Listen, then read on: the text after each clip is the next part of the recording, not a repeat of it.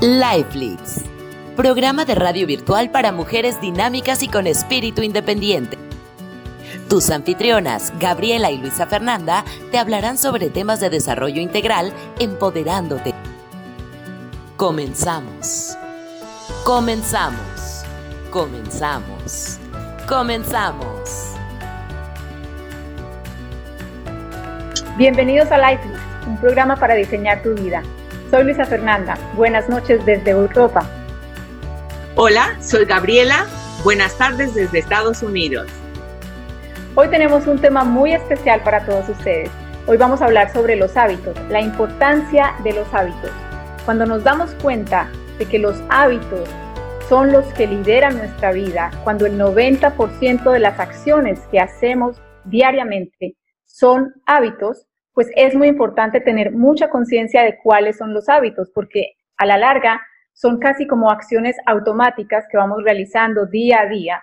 Entonces, hoy queremos poner eh, un poco la atención sobre ese tema para que revisemos entre todos y para que tú revises cuáles son esos hábitos que están manejando tu vida. Platícanos, Luisa Fernanda, ¿cuáles son los hábitos que tú tienes cuando te levantas? ¿Qué es lo primero que haces cuando te levantas? Bueno, yo te voy a contar básicamente cuáles son mis hábitos, pero antes de eso, eh, me gustaría saber, o sea, darle un poquito de, marco a qué son los hábitos, para que luego entendamos cómo es que nos vamos eh, formando esos hábitos. Muy rápidamente te puedo decir que un hábito que yo tengo diariamente, lo primero que hago al despertarme es tomar un vaso con agua tibia eh, con unas gotitas de limón, de jugo de limón y un poquito de sal. Eso, eh, tengo un ritual completo de despertada, del cual vamos a hablar más adelante, pero lo importante que quiero contarles, eh, sin alargarnos mucho en el tema, es simplemente para que nos demos cuenta cómo están construidos, constituidos los, los hábitos, porque sabiendo eso los podemos cambiar. Entonces, cuando eh, yo te cuento a ti, por ejemplo, que un hábito está conformado de una señal, una rutina y un premio o una gratificación, es muy importante. Claro. Te doy un ejemplo. Eh, vamos a decir que alguien tiene el hábito de tomarse un vaso de gaseosa eh, frente a la televisión a las 8 de la noche. ¿Sí? Cantidad de gente hace eso. Llegan a la tele y mi refresco. Exacto. Entonces, ¿cuál podría ser la señal? La señal podría ser el sonido del reloj a las 8 de la noche. Cuando la persona está ya, digamos, automatizada, cuando ya sabe que automáticamente, ah, 8 de la noche, hora de prender el televisor. La señal es las 8 de la noche, el sonido del reloj. La rutina es tomar su botella de gaseosa. El hábito es la botella de gaseosa, me estoy enredando. Entonces, la señal son las 8 de la noche. La rutina es tomarse eh, la, la gaseosa y la gratificación es el televisor. Entonces, esto es importantísimo comprenderlo porque, claro, cuando queremos cambiar esa rutina, cuando ya te das cuenta que efectivamente un vaso de gaseosa te puede causar una gratificación, un, deseo que está, que está calmado, eh, te sientes tal vez relajado porque tuviste ahí tu shot de, azúcar, pero eso al momento se te va a bajar y, ya no vas a sentir esa gratificación y te estás dando cuenta que esa gaseosa te está causando problemas eh, físicos sobrepeso, problemas de azúcar, los dientes, yo qué sé. Así que es importante cambiar esa rutina de tomarte la gaseosa. Es lo más sencillo. Tú dejas la señal y dejas la gratificación, es decir, en este caso dejas las 8 de la noche, el reloj que suene, tu alarma, por ejemplo, y dejas tu programa de televisor. Pero cambias la botella de gaseosa por un vaso con agua o por una manzana o por una pera, por un pedazo de fruta, algo saludable, porque la idea es, claro, cambiar, no vas a cambiar una botella de gaseosa por un paquete de cigarrillos. Vas a cambiar una botella de gaseosa por algo saludable. Así que a las 8 de la noche suena el reloj, tomas tu vaso con agua y te sientas frente al televisor y así lo, lo repites día a día, día a día, hasta que vas formando ese nuevo hábito y eliminaste un hábito anterior que querías cambiar. ¿Cómo te parece esa, esa, idea? ¿Y cómo me quito las ganas de esa gaseosa? O sea, no es mi caso porque yo no consumo gaseosas, pero la gente que tiene ese hábito y de llegar y le gusta su refresco, una Coca-Cola o un refresco gaseoso, ¿cómo se quita las ganas? Pues dejar de comprarlo, ¿verdad? hay dos pasos aquí muy importantes. Me, parece muy, muy interesante tu pregunta. Eh, resulta que cuando estamos comiendo, consumiendo azúcar, muchas personas saben esto, lo que pasa es que a veces no queremos enterarnos de la verdad.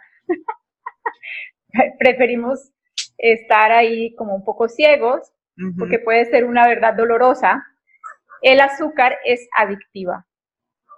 El azúcar es una droga. Tiene exactamente los mismos efectos en el cerebro que tiene una droga. Es decir, que en la medida en que más azúcar consumas, más, azúcar necesito. Claro, más azúcar vas, a azúcar vas a necesitar. Entonces, tenemos que ver también qué tipos de azúcar, porque digamos que tu cuerpo necesita azúcar. Ojo, si tú sientes una necesidad intensa de comer ciertos tipos de alimentos, el problema está en una deficiencia vitamínica. Eso es muy importante saberlo. Cuando hay personas que necesitan comer, magnesio, eh, comer chocolate, chocolate, chocolate, es porque tienen una deficiencia de magnesio. Y así hay una cantidad de tablas que uno puede decir, eh, antojo de azúcar, deficiencia de tal, antojo de tal, deficiencia de tal. Eso, entonces, hay que empezar por tomar nuestras vitaminas diariamente. La historia de las vitaminas, yo sé que donde tú vives, en tu país, en Estados Unidos, hay una cultura importante en el consumo de vitaminas en toda la Todo el mundo quiere tomar vitaminas para todo. No entienden que se van con el agua también si son demasiadas. Está muy bien. Se van, mm, digamos que tu cuerpo va a tomar las que necesita y las que no se desechan.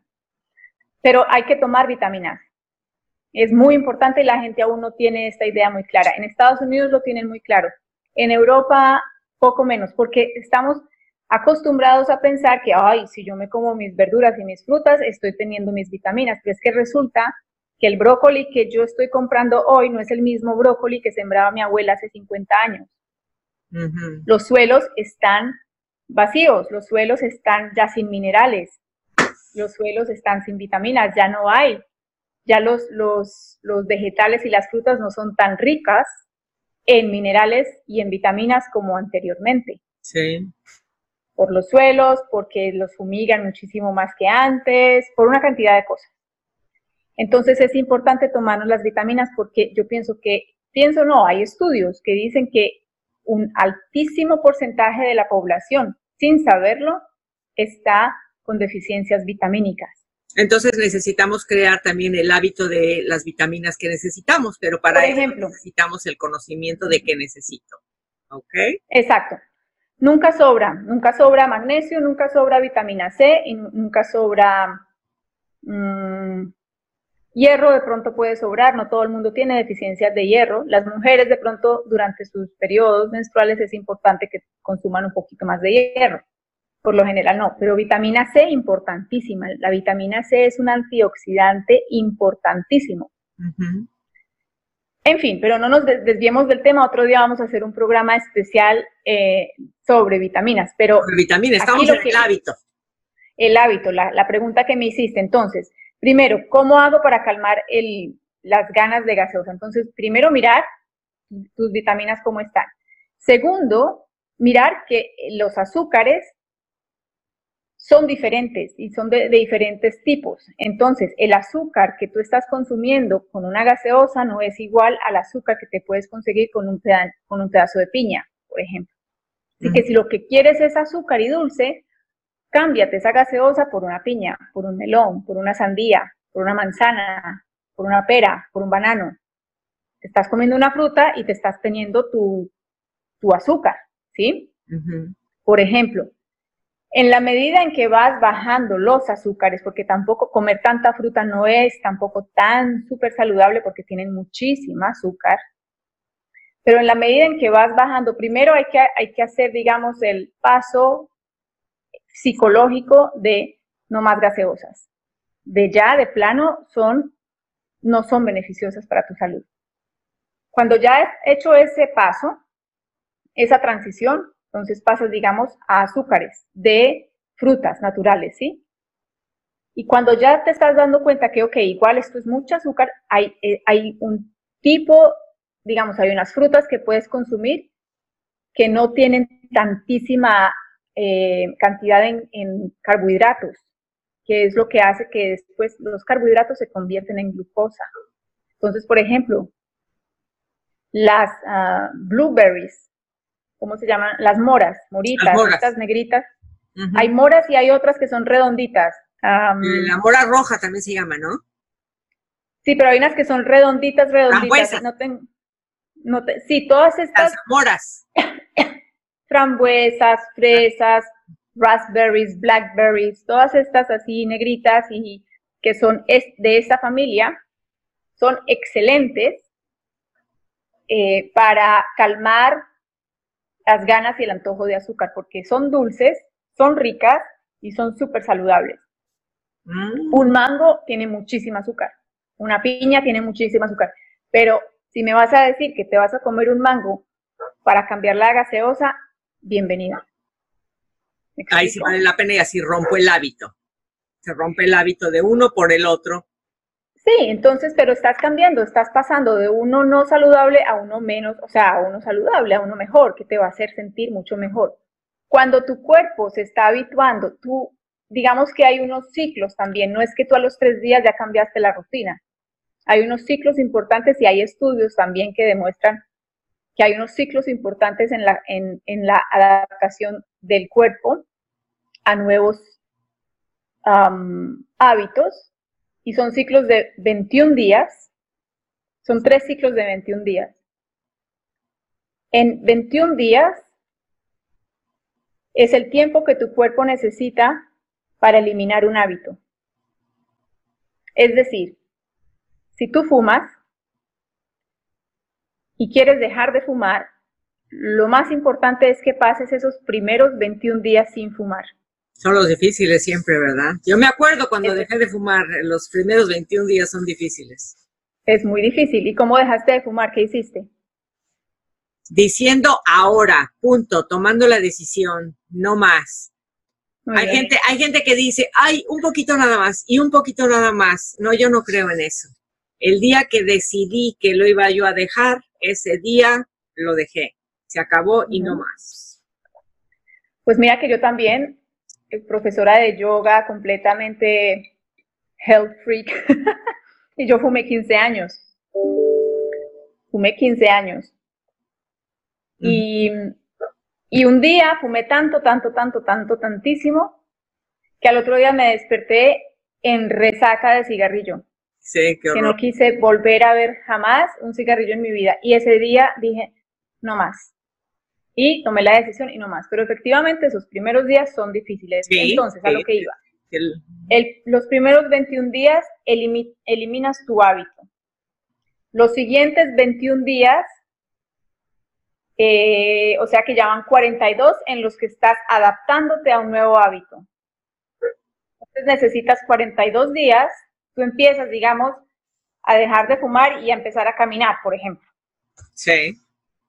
Entonces, dejas de fumar en 21 días, pero necesitas 42 para que tu cuerpo ya empiece también a pedir que quiere caminar, para que se haya vuelto un hábito, para que después el día que no salgas a caminar, entonces tu cuerpo como que diga, me falta algo. Y si ya quieres realmente casi que como imprimir ese hábito en tu ser completo, 90 días. Tú en 90 días tienes la facilidad de estar viviendo una vida guiada por otros nuevos hábitos saludables, los que conscientemente elegiste, porque es que es la otra. Generalmente los hábitos que no nos ayudan, digamos que el cuerpo humano y el ser humano es tan, tan, tiene una inteligencia como Es divina. sabio, una la inteligencia- sabiduría organísmica. es sabio. la sabiduría sabio. organísmica es increíble. Las decisiones conscientes siempre nos van a llevar al bienestar, porque la felicidad, el bienestar y la armonía son estados naturales del alma y son estados naturales del ser. Entonces, cuando tú tomas una, re- una decisión consciente, generalmente en el 99% de los casos es para tu bien. Sí, a no ser que estés envuelto en una depresión y en un torbellino, pero ya porque tienes una enfermedad, que no estás bien. Pero cuando estás bien, tu decisión consciente te llevará siempre a tomar una decisión favorable para ti y para tu salud y tu crecimiento como ser humano. Y esos hábitos poco saludables, por lo general, son adaptados o son aprendidos o son incluidos en nuestra vida en momentos en los que no estamos conscientes, Claro. en momentos en los que no estamos viviendo en el aquí y el ahora, en momentos en el que estamos pensando en qué va a pasar mañana, preocupados por el año entrante, deprimidos por lo que pasó el año pasado y porque el novio que me dejó y la amiga que me eh, peleó y bla, bla, bla. entonces estamos ahí en una película mental, en un torbellino de ideas y de cosas que hace que inconscientemente empecemos a tomar licor, a fumar, a tomar gaseosas, a comer compulsivamente, a abrir la nevera a las 3 de la mañana y empacharnos de comida, pero porque estamos en un momento de inconsciencia. ¿Sí? Sustituyendo algo por otra cosa. Exacto. Exacto. Entonces, eso es con relación a los hábitos y eso va con, con relación, digamos que eso es una teoría, digamos que se podría, creo yo, tú sabes más desde el, desde el eh, nivel de la psicología, cuáles son esos hábitos también y cómo se manejan los, los hábitos que queremos integrar. A nivel de salud es lo que te puedo decir y te contesto la pregunta para luego darte paso a ti en tu eh, en lo que nos quieras contar hoy sobre los hábitos desde tu perspectiva. Yo tengo eh, una rutina, como les estaba comentando al principio, de que yo me despierto, me tomo un vaso con agua, eh, un poquito de limón y, unas, y un poquito de azúcar, de, perdón, de sal, eh, ojalá sal marina o sal del Himalaya, no la sal normal de mesa, sino una sal especial, digamos, marina, por ejemplo, y eh, me tomo eso. ¿Por qué? Porque eso me ayuda a mineralizar el cuerpo. Cuando dormimos perdemos minerales, líquido, todo esto, entonces esto hidrata y mineraliza. Tengo también una costumbre muy especial de la cual me gusta hablar y me gusta compartirle a la gente porque es algo que hago desde hace por lo menos seis o siete años, más, tal vez más, y es que yo hago una cosa que se llama oil pulling. ¿Que se llama cómo otra vez? Oil pulling. Ah, En oil pulling. Oil pulling. Oil Ajá. pulling, yes. Ajá, ¿y you have a consiste? great accent. ¿Y en qué consiste? ¿Qué haces? Cuéntanos. Oil pulling es que yo tomo todas las mañanas una cucharada de aceite de coco. Las personas que nunca han escuchado de esto van a decir, qué asqueroso. ¿De qué me A está ver. hablando? Cuéntame, yo, yo, yo me pongo el aceite de coco, pero en la piel, También, sino con el. pero Ajá. Te lo puedes poner en la boca, una cucharada de aceite y empiezas a hacer ¿Después del té o antes del té? No, no, no, no, no. Al principio, lo primero, de, ojalá al principio, realmente es antes de la, de la, de la, del, del agua. Ah, ok. ¿Y eso para qué? Eh, lo primero, lo primero porque tú cuando te despiertas tienes una cantidad de bacterias en la boca. sí. Entonces, cuando tomas el agua, realmente lo que vas a hacer es tragarte las bacterias. Entonces, me devuelvo un poco en la historia y lo primero que hago en la mañana es el, es el, es el oil pulling y, les- y lo segundo es el agua. El oil pulling consiste en que me como, me tomo una cucharada de aceite, o sea, me pongo una cucharada de aceite de coco o de sésamo virgen y exprimido en frío, se llama eso, eh, en la boca y hago buches con él, ¿sabes? Así Sí. como cuando te lavas los dientes y te, los- y te pasas ese líquido El aceite de coco es algo duro al principio, pero cuando ya te lo metes en la boca se derrite y ya queda líquido y te lo empiezas a pasar como a chorros por dentro de los dientes. Ah, ok. ¿Y eso qué es lo que hace? Eso hace de todo. Eso es completamente, si quieren más información, vayan a una página en internet que es, es eh, con doble L. Ah, ok, lo vamos a punto org. no, no, estoy segura si es org o .com, oil pulling. Entonces, eh, creo que es org. Cuando haces esto, eh, sí, es org. Lo que hace es que el aceite pasa por osmosis a través de los sinus y ayuda a bajar. Yo tenía, yo sufría de sinusitis crónica antes. Y cuando empecé a hacer esto, me empezaron a destapar los sinus de una manera increíble y jamás, jamás volví a sufrir de sinusitis. Lo otro que hace, yo sufría de enfermedad periodontal. Tenía las encías súper inflamadas y me sangraban y era, bueno, era horroroso. Y eso es algo muy común. Sí, es muy común. Esto, mira, esto te lo, te lo sana sin necesidad de cremas especiales de no sé dónde, aunque yo utilizo también cremas para encías sensibles, pero desde que uso, que hago el oil pulling, jamás tuve problemas. Entonces, blanquea los dientes, mira, mis dientes son blancos. Es el, aceite, porque yo compro un aceite de, de, de coco que compro en la tienda naturista y es un aceite que uso tanto para la cocina pero también lo uso para mi piel, a veces para el cabello y demás. Entonces, ¿es ese mismo aceite? Sí. Y es, es el aceite de coco de cocina normal. Ajá, es como, es, es bastante pastoso.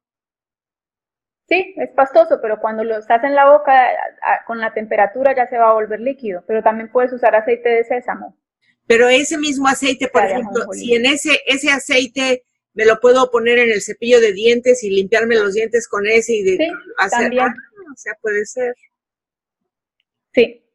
Entonces, esas son mis dos, mis dos super eh, rutinas, digamos, hábitos que tengo en la mañana, son el oil pulling y un vasito con agua, eh, sal y limón. Más adelantico, eso, eso es recién despertarme, 5, cinco y media de la mañana. Yo soy una persona que se despierta muy madrugadora. Muy madrugadora. Más adelante, bueno, voy y hago mi mi ejercicio, mi yoga, también tengo ese hábito que es moverme eh, después de levantarme. Generalmente salgo a correr, tres, cuatro veces por semana voy a correr y si no, me quedo en casa haciendo yoga. Y luego me hago un jugo en el extractor de jugos de apio con, lo mezclo con, apio es celery, ¿no? Celery es apio, sí. Sí Em, con, lo mezclo con pepino, cocombro o cocombro. Cucumber, ajá. Y sí, y lo mezclo con unos 3 centímetros de raíz de jengibre y con una manzana verde, a veces con una manzana verde, pero cuando estoy... ¿Y el eh, jengibre, si no lo tienes así, también puede ser el jengibre en polvo? Nunca lo he probado, no me suena. ¿No? No, yo me lo tomaría fresco. Ah, ok. Eh, raíz de jengibre, apio, eh, pepino. si te, si no, yo lo hago también porque por las por las propiedades que tiene el jengibre, pero hay personas que no les gusta el jengibre, entonces se toman el apio. ¿Cuáles son las propiedades del jengibre? Pues tiene muchas, también antioxidante. El jengibre es un antioxidante especial y tiene además eh, muchísima capacidad, o sea, para la digestión, ayuda mucho. Eh, y es un anti, ¿cómo se dice eso? Para las antibacteriano, digamos, cuando tienes una, sí, cuando tienes una infección, cuando tienes gripas, virus, eh, es excelente. Es excelente. Y también para cuando tienes una infección en el cuerpo, no sé, en una uña o o inclusive interna, no sé, cuando tienes eh, infección ayuda porque es antibacterial. ¿Y cuál es la propiedad del pepino? ¿Para qué es el pepino? El, pepino, también es antioxidante. Pero sabes yo también por qué lo mezclo con pepino para suavizar un poquito y neutralizar el sabor del apio. Bueno, básicamente. Ah, El pepino yo lo utilizo también, lo me- meto, corto rodajitas, las meto en el, en el congelador y me las pongo en los ojos ay, sí, eso sí, sí, sí, eso, es muy fresco, eso es muy fresco. Sí, sí. Entonces, Pues mi em, rutina de la mañana es muy similar a lo tuya. Eh, yo tomo en las mañanas, después de levantar, en cuanto me levanto, eh, una taza de agua caliente, digo yo lo llamo té, pero en realidad es agua caliente, y una, una cucharadita de vinagre, eh, ¿cómo se llama? Apple cider vinegar, vinagre de Sí, sidra de manzana, excelente. vinagre de sidra de manzana, pero es el vinagre puro, el que dice que viene con la madre, es el vinagre más puro, Sí. es una cucharadita eso, eh, medio limón o un cuartito de limón, dependiendo del tamaño del limón, o un limón completo. De hay veces que los limones son chiquititos, entonces es completo. Si es el limón muy grande, pues le es un cuartito de limón.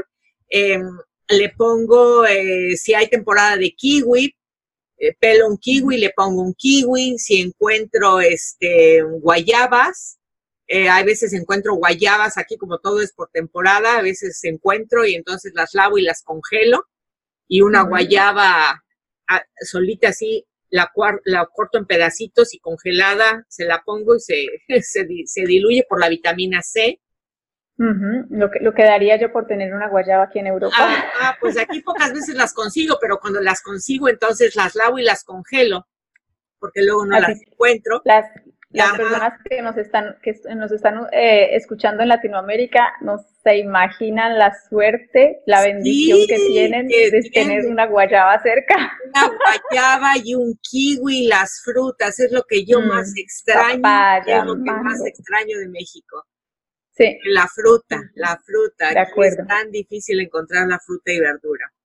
Pues, ujú, esta es mi rutina y después, eh, y también después es una rutina de ejercicio. Eh, Ujú. Mi ejercicio es un ejercicio moderado, por lo menos es un ejercicio de estiramiento. Eh. Uso mis ligas para realmente estirarme y le hago caso a mi cuerpo. Como que la parte de mi cuerpo donde más lo necesito, o sea, no tengo una rutina muy establecida, pero si mi cuerpo como que me está pidiendo trabajar más los brazos y las piernas y si no, eh, o trotar, pero, pero en mi lugar, porque aquí no puedo trotar mucho fuera, eh, vivo en el bosque, entonces las, no tengo un lugar plano donde salir a correr fácilmente sin tener que desplazarme a otro lugar. Y, y una rutina de un poquito de meditación. Pero. ¿cómo es Muy importante, importante hacer el silencio.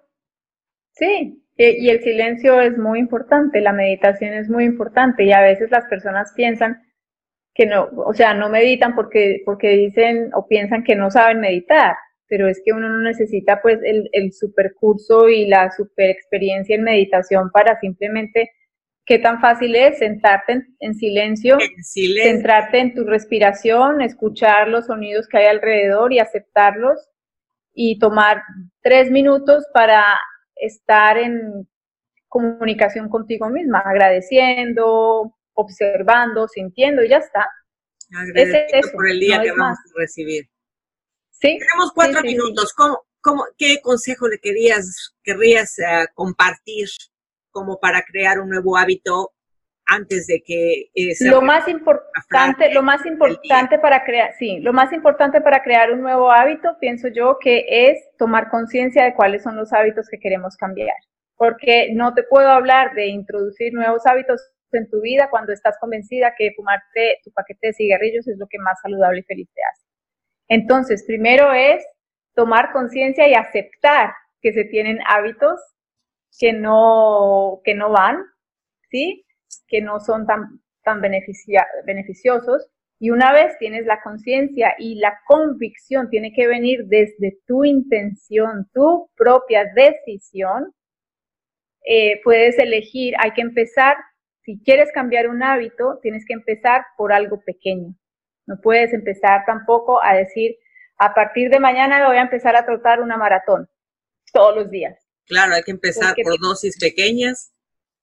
Sí, muy pequeño, dosis pequeñas de algo pequeño que quieras y, y cada vez que vas haciendo tu nuevo hábito, premiate, abrázate, felicítate, siéntete orgulloso, eh, no sé, algo que, que digas bien, celebras, hay que celebrar cada triunfo porque son triunfos pequeñitos, pequeñitos que al final harán una gran victoria.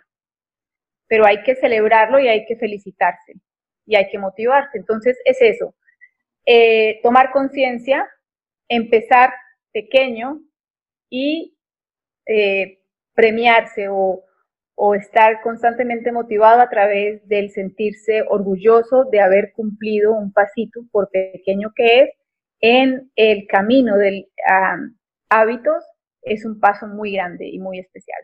Así es, y sobre todo es el premiarte, no esperar a que alguien te premie, que la motivación, recordar que la motivación viene desde adentro.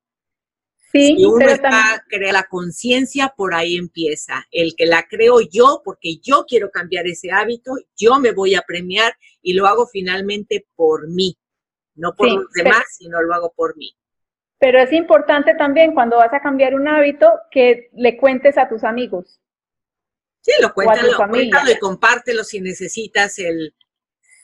Sí, porque entonces te van a preguntar, ay, ¿qué tal? ¿Cómo va con salir a correr todos los días? entonces te vas a sentir como que, uy, tengo que estar aquí pendiente. Entonces es importante tener un grupo de accountability, ¿sí? Como de contar con alguien para sentirte motivado y para ir compartiendo tus logros. Sí, y hay gente que a eso le funciona, a, los, a otros no nos funciona tanto cuando estamos más en el, por ejemplo, si tienes un, si tu grupo es del que te quieres alejar, ese grupo te va a decir, ay, sí, no, estás loco. Exactamente. es cambiar de grupo. También cambiar de grupo, cambiar de grupo. Primero es hacerlo por uno mismo. Muy bien, pues cerramos con este pensamiento. Este momento es un punto nuevo de inicio para mí. Justo aquí y ahora todo está bien en mi mundo. Pues los invitamos a que empiecen a hacer conciencia de sus nuevos hábitos, de los hábitos que hay que cambiar, de queremos cambiarlos o queremos seguir en el mismo hábito. Crear conciencia es importante.